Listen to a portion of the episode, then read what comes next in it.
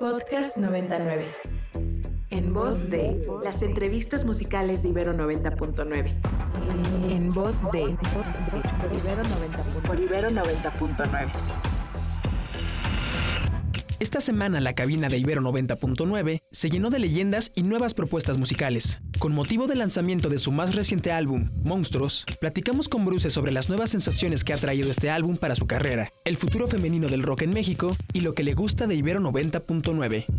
¿Y qué creen? Se hizo, se logró. Ya tenemos a Bruces aquí en cabina, totalmente en vivo. ¿Cómo estás? ¿Complicada la subida, Hola, la llegada? Un poquito, eh, buenos días. Eh, me dormí todo el camino, entonces siento que acabo de despertar. Siento que esto es parte de un sueño. Espero que sí esté sucediendo. Eh, créeme ¿Es- que es está real? sucediendo. Esto es perfecto. real. Esto es real. Estás, estás en Ibero 90.9, totalmente en vivo. Me encanta. Es la segunda o tercera vez que estoy acá, ¿no? ¿Y qué te parece la propuesta musical de 99? Me encanta. Sí, ¿Sí? sí, sí, me encanta lo que tocan, me encanta que apoyan muchos artistas independientes y, y pues yo siempre voy a estar agradecidos porque ustedes fueron de los primeros que tocaron mi primer canción en la historia que fue Brillantina. Y, em, y, pues puedes estar segura de que vamos a seguir tocando lo demás desde el material discográfico que salió de Monstruos. Yo le comentaba justo a la audiencia que yo tuve la oportunidad de conocerte y ponerle atención a tu proyecto en este em, en esta presentación que llevaste a cabo del Vive Latino con una colaboración de morras gigante, ¿no? Sí, Diciendo una frase de el futuro del rock en México es una morra. Entonces eh, Son las morras. Son las morras. Ajá, son las morras. Entonces, me parece increíble. Y cuéntanos, eh, ¿cómo te sientes con el ya lanzamiento de, de Monstruos, con un primer material discográfico en forma, ya allá afuera? ¿Cómo ha sido el recibimiento de la gente y de los mensajes que dices en todas estas letras a través de tu música? Wow.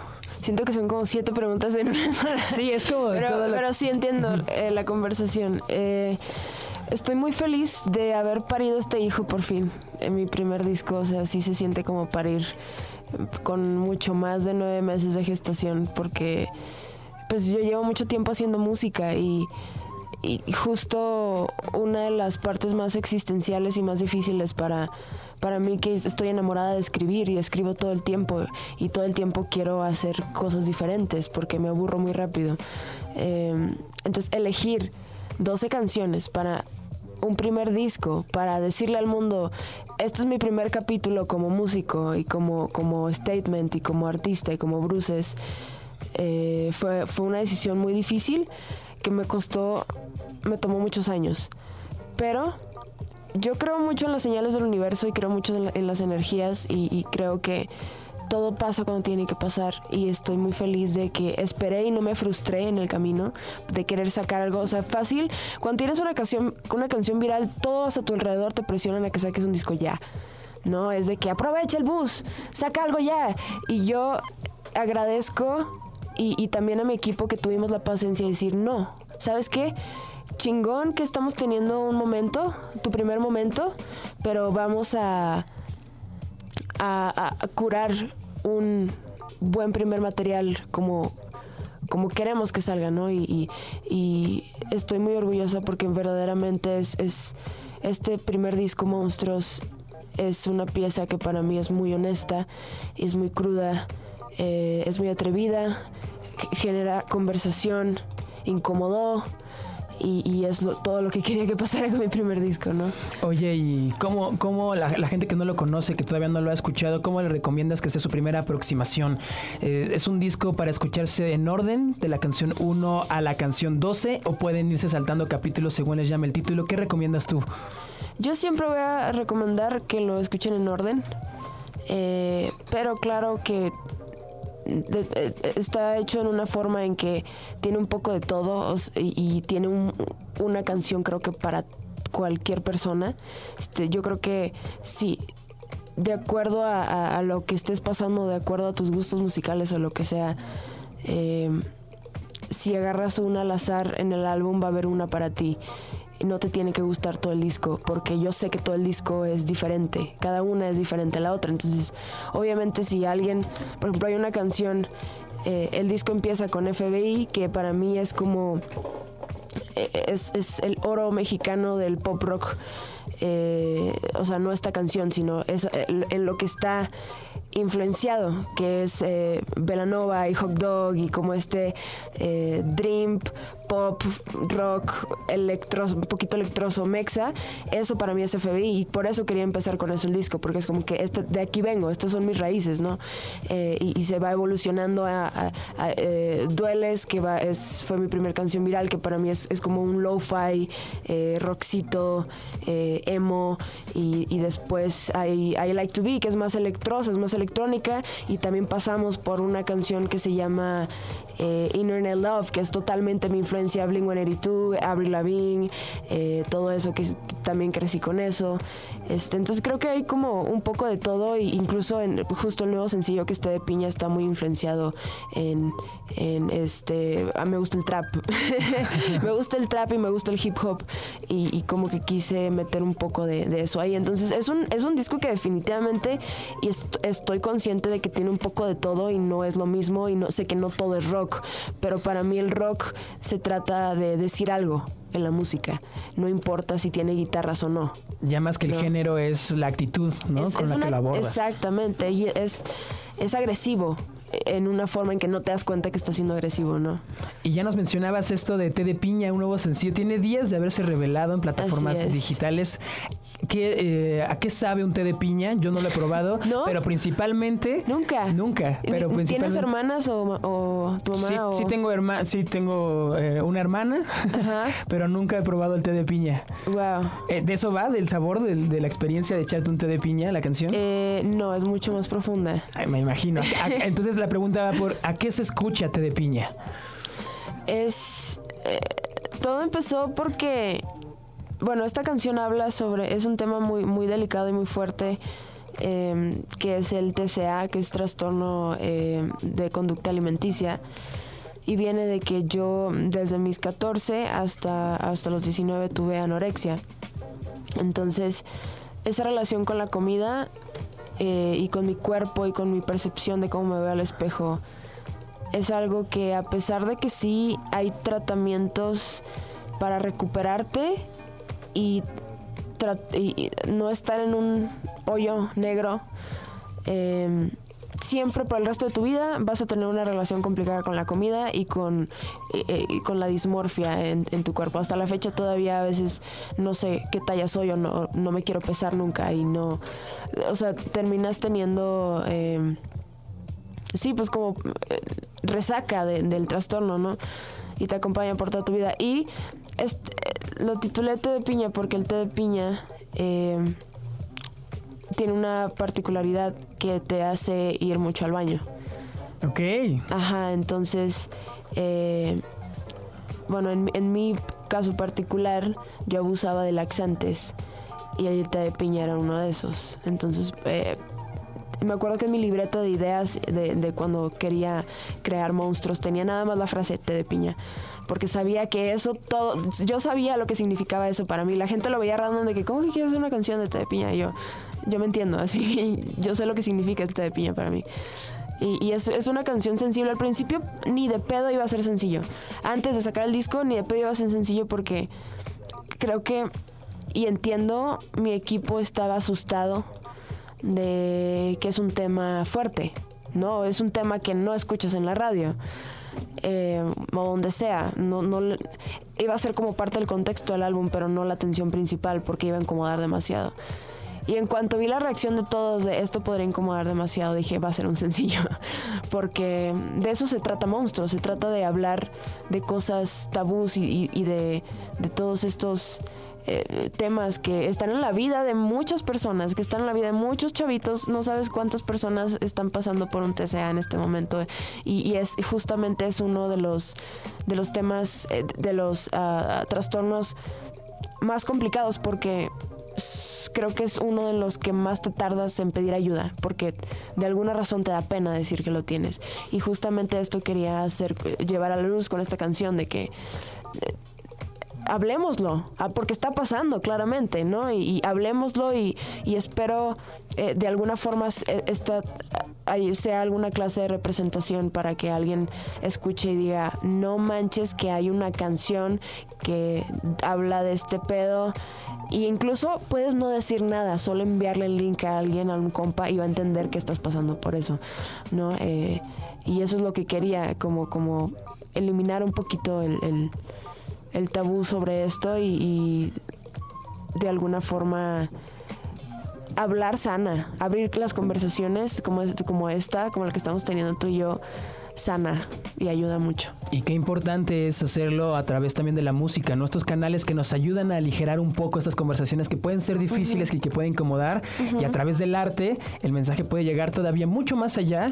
Y, y, pues quizás desde otro punto, ¿no? Para que la gente no sienta de repente ese, ese golpe en la cara y que se empiece a platicar de ello. Entonces, pues, eh, este, esta T de Piña viene como primer adelanto de otro compilado musical. Eh, no, o es, parte del corte de monstruos todavía. Todavía es parte del corte de monstruos. Entonces, ¿habría una edición en la que se incluiría esta canción como extra o, si viene ya? Ah, no, si viene, si viene. ¿Ah, sí? Sí. Ah, mira, pues está súper bien. Entonces, yo estaba viendo acá que eh, el monstruo se componía solamente de algún. de ¿qué? De, ah, sí, es la, la canción número 5. Exacto. Entonces, la sacaste también como sencillo después de haber revelado el álbum. Exacto.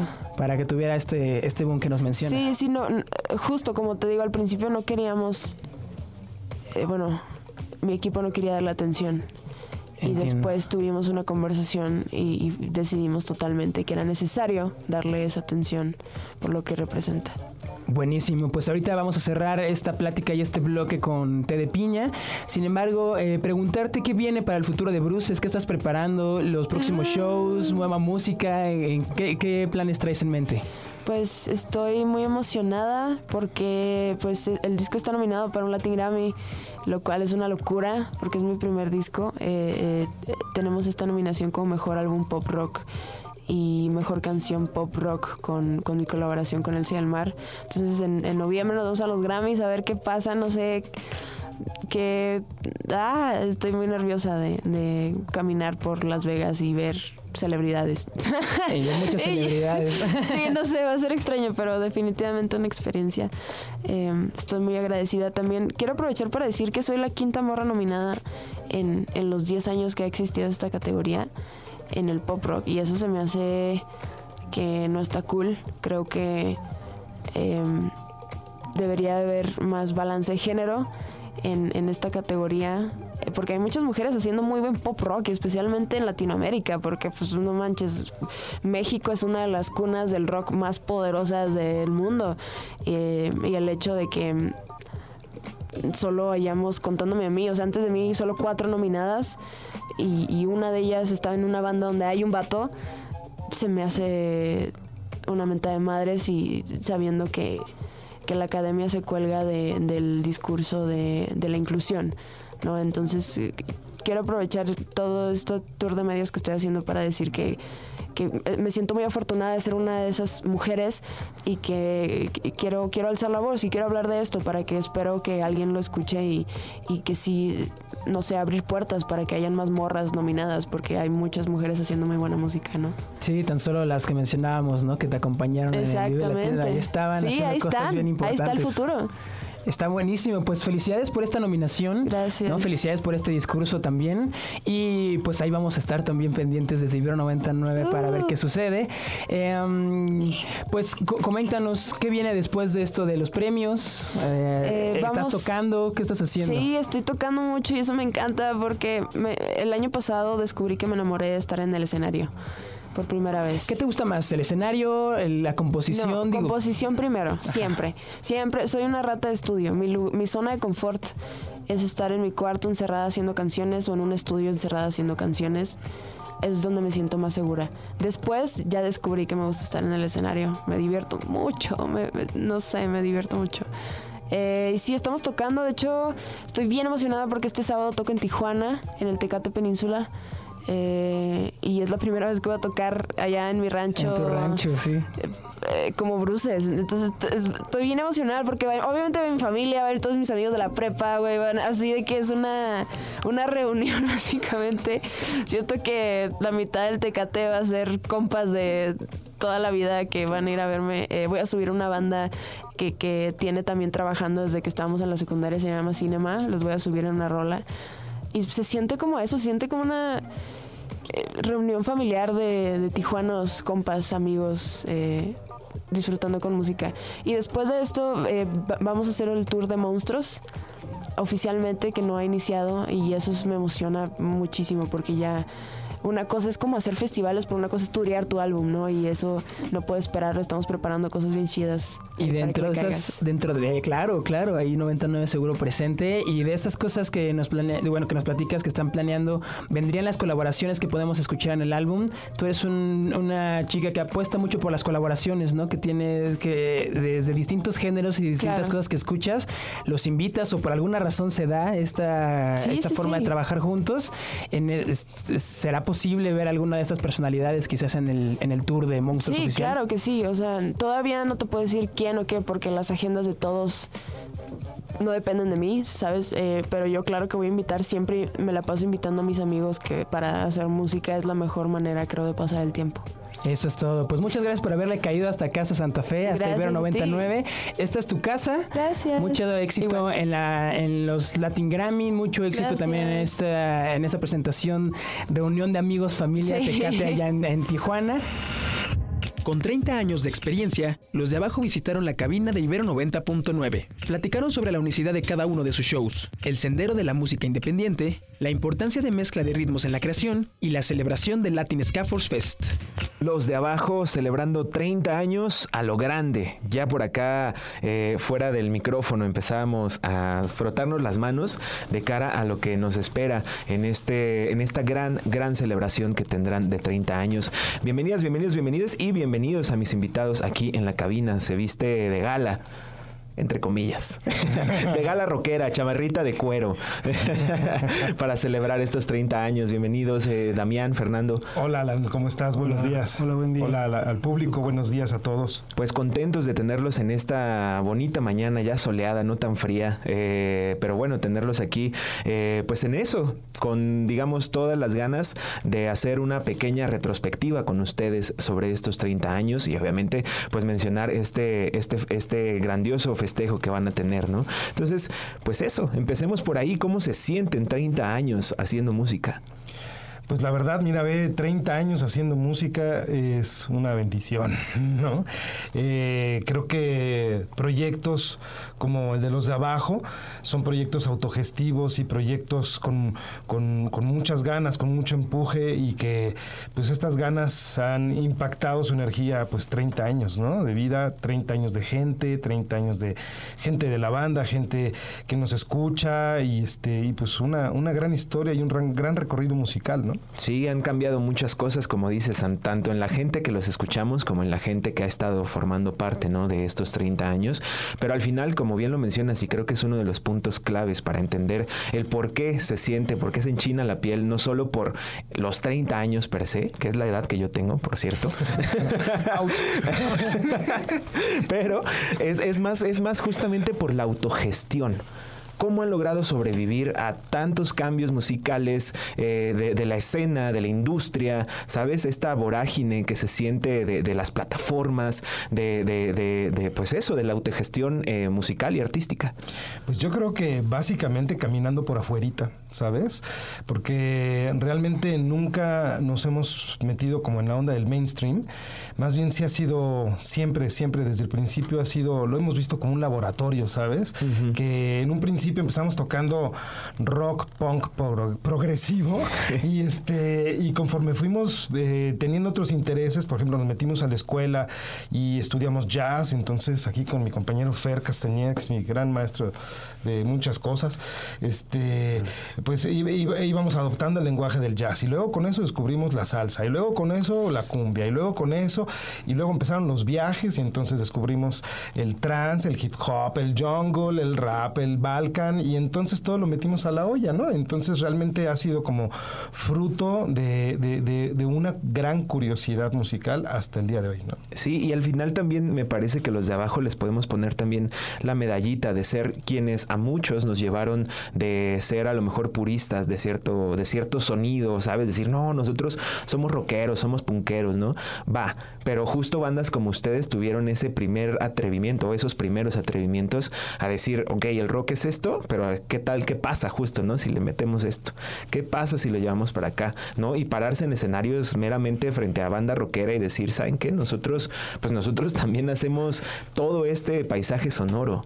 Eh, eh, eh, fue una conquista, porque me acuerdo que los primeros masivos, ¿no? Este, allá en CU, ¿no? Este, hace 30 años, llegábamos y pues yo me acuerdo que, bueno, de entrada teníamos pelo y, barba, ¿no?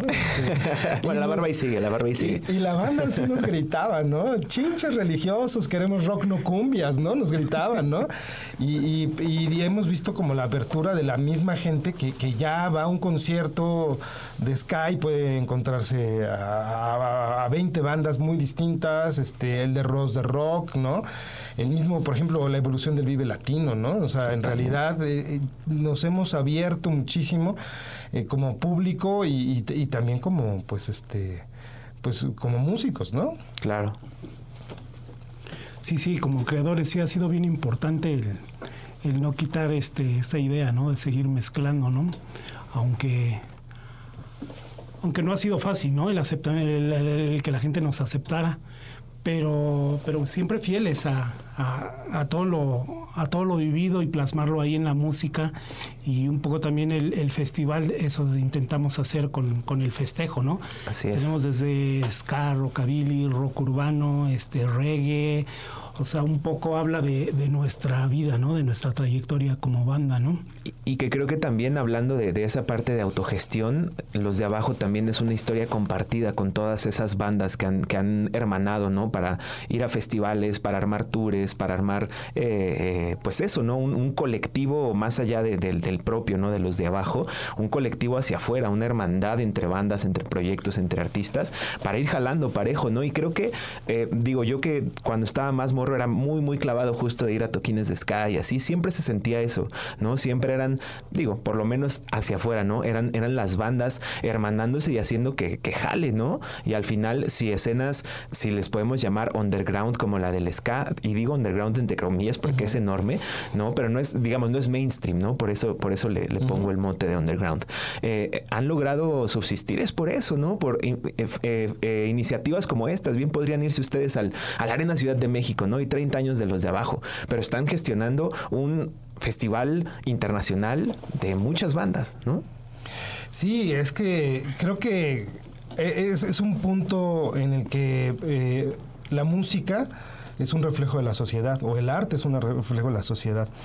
Y entonces, si nosotros queremos provocar una sociedad con un cambio, tenemos que también ser un cambio, pero precisamente eso entre, entre todas las bandas siempre se ha dado, ¿no? O sea, digo, por ejemplo, me acuerdo del colectivo La Bola, que hacíamos estos este, toquines con, Santa Sabina, con toda esta banda, eh, cuando era la onda del zapatismo, ¿no? Y que llegábamos literalmente este, a tomar canchas de fútbol como este, DCU para hacer un masivo y que llevaran un kilo de frijoles para entrar, etcétera, hasta pues realmente, por ejemplo, cuando empieza el, movimiento del ska, a nosotros nos dieron una bienvenida ahí, ¿no? Y este y nos involucramos con ellos y nos volvimos ellos, ¿me entiendes? O sea, eh, realmente creo que, que como sociedad tenemos que aprender que solito está muy, muy, muy difícil, ¿no? O sea, en colectivo es como vamos a funcionar y con colectivo es como vamos a, poder progresar muchísimo, ¿no? A la hora de, de, de proponer y y a la hora de, enfrentarlo, ¿no? Porque también es, una onda de enfrentar muchos retos, como, como, como todo esto, ¿no? Como tú dices, por ejemplo, el festival de este, de este sábado, bien pudimos haber hecho nuestro aniversario, un toquín de los de abajo y, y todos vénganos a ver, pero realmente no es así, porque se lo, se lo debemos a toda la gente, ¿no? Entonces lo que queríamos era hacer un festival como en aquellos días, un festival súper barato para que todos la banda le cayera, ¿no? Cuesta 150 pesitos, ¿no? Este, o sea, son tres caguamas.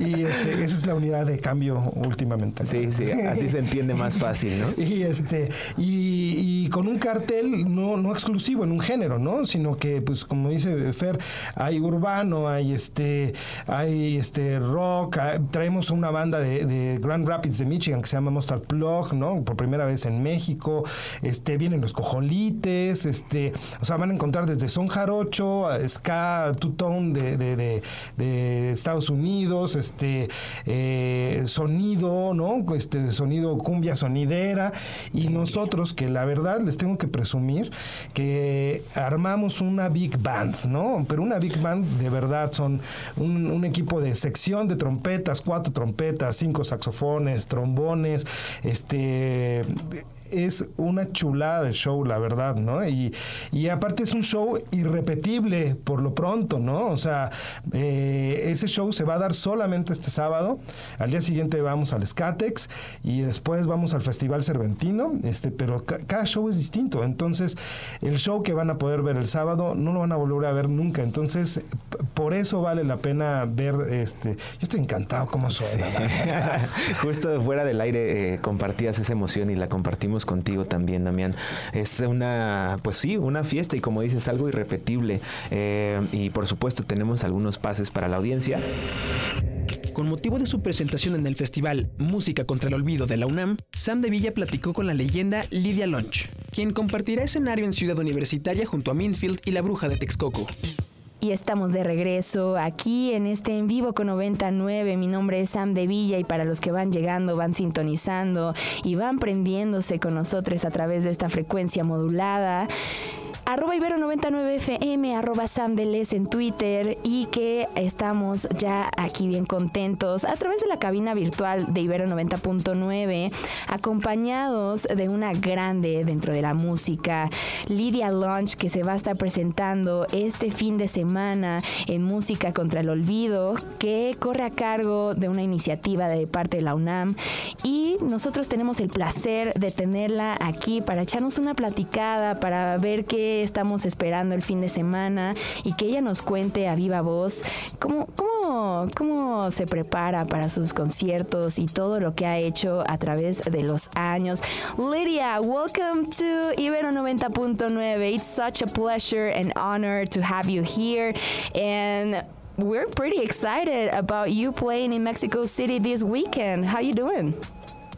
I'm doing great. I'm very excited myself. This is my third time here, and I hope to come every year if possible, of course. Oh, God, that would be awesome. I remember that you were here back in 2019, and uh, it was a pleasure to have you here. So, Okay, you. Uh, how was that show back in in 2019? Well, I'm sure it was great, but honey, I've done so many shows between then and now. I'm. I'm I I'm, bet. I need to repeat. I need to make a. I need to make an improvement over the last time, no matter how good it was. Definitely, I bet, and that leads us to ask you something that we're really curious about. Like after losing track of the number of presentations that you've you've had, we would love to know if there's any ritual or a special preparation or routine that leads media launch does before every show? Well, my existence is ritual in itself, darling. Yeah. As somebody yep. that is a true, a, a true bruja, uh, I don't even need to use any Santeria or voodoo. I just exist within a realm where creation is mandatory. What you do, Lydia, it's such an amazing impact on everybody. And I, I want to know, like, you've done music your whole life. So right now with all the changes and new generations and everything, how do you manage to connect with people through your music and staying true to yourself because that's something that hasn't stopped you ever since you started and the the purpose that you bring through your music is such such a, a necessity in these times. Well, that's a, a very interesting question because it's it's strange. In some countries, people will come and bring their kids who are 20 years old. So the people in attending room might be 40, 45, 50, and they're bringing their kids now who are 20. Yeah. And also, uh, you know, occasionally performing at universities, it's interesting that there is a rebellion within young people that are sick of overproduced music, of music that has no soul, of they're looking for something with an intensity, with with an honesty, and, and even with a brutal, you know, beauty. So I have no idea why, how anybody knows about me or comes to my show. I'm just always happy when they come, no matter how old they are, or no matter who they are. Exactly. I'm happy that they come because uh, it's music for really an intellectual, a sexual, a political uh, minority of people, you know. Definitely, and and age and, and points of views and everything disappears in music, and that is such a beautiful thing. Thank you so Well, much. it, it, yeah, it's the universal language. I think art in any form is like really the salve, the salvation to the universal wounds we all we all face, no matter what country we're in, how old we are. I mean, it's hard to believe that this is 2022 and we still have this war, for instance. I mean, not just one. So many wars everywhere, so much injustice, so much poverty, so much against the individual. I'm, I'm shocked. And the reason I still do rock music and not just political um, uh, tirades with a bullhorn is because I need relief from all this bullshit too, and that means music. Definitely. Oh my God.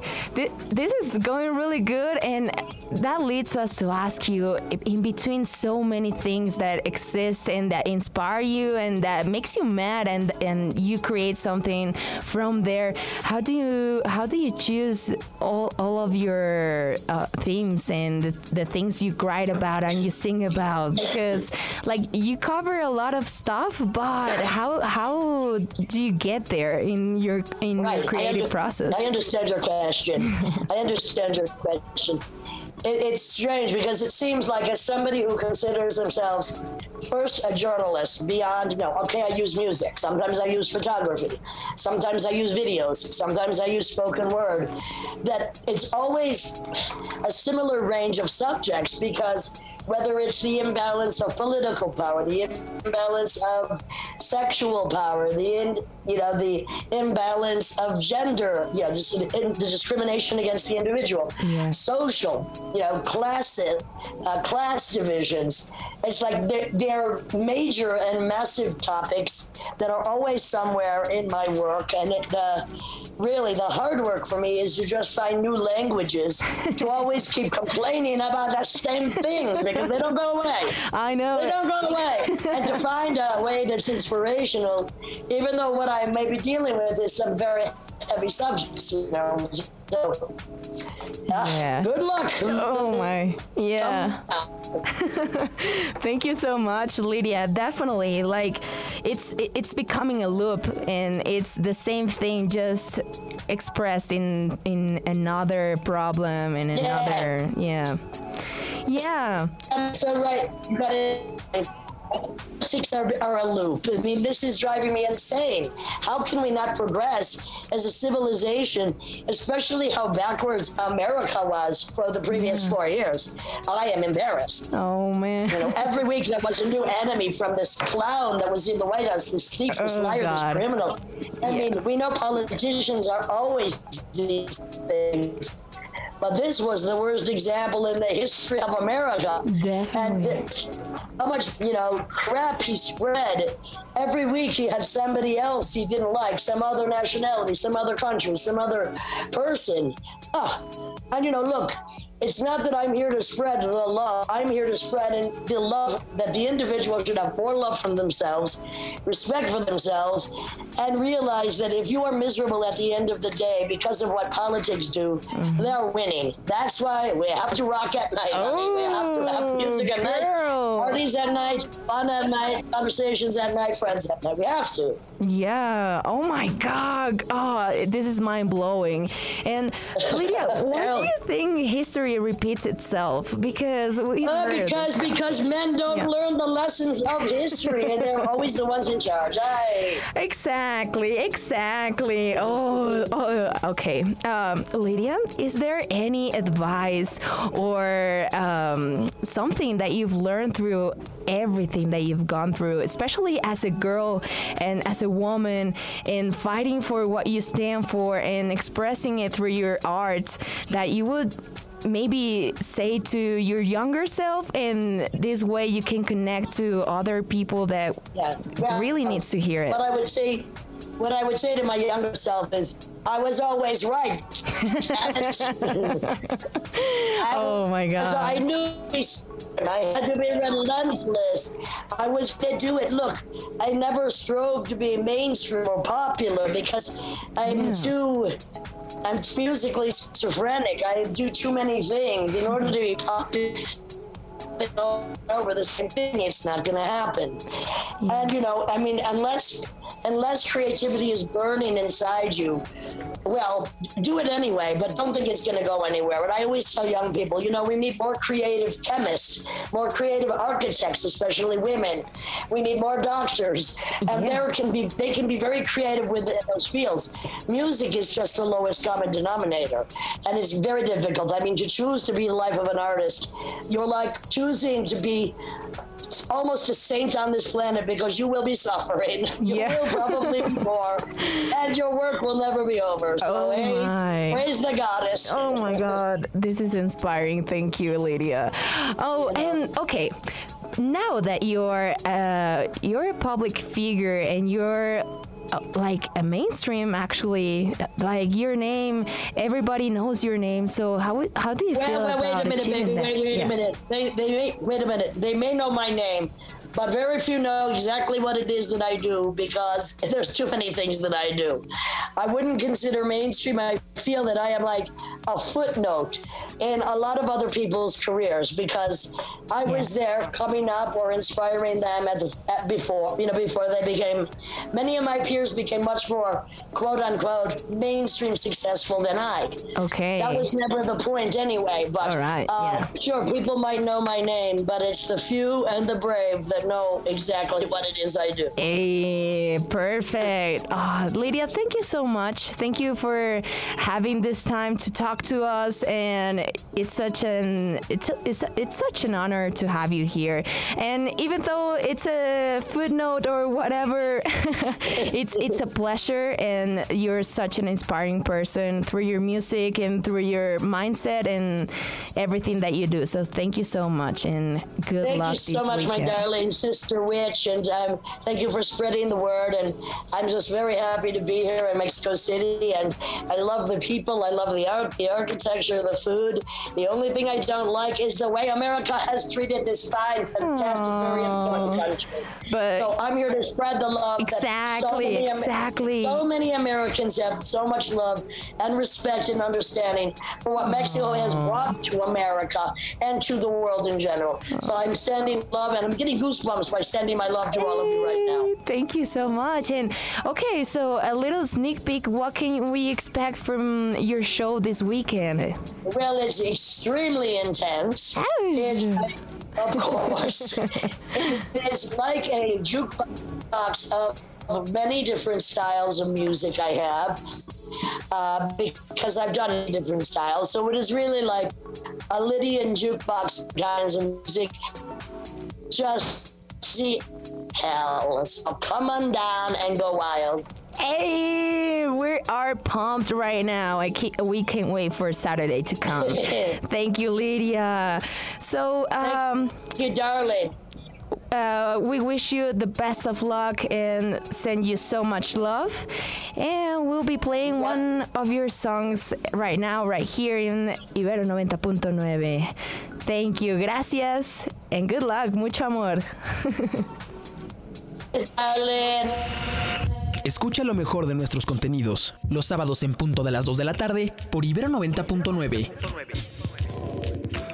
Para más contenido como este, visita ibero99.fm. Visita ibero99.fm. Descarga nuestra aplicación disponible para Android e iOS o busca en voz de en plataformas digitales. O busca en voz de en plataformas digitales.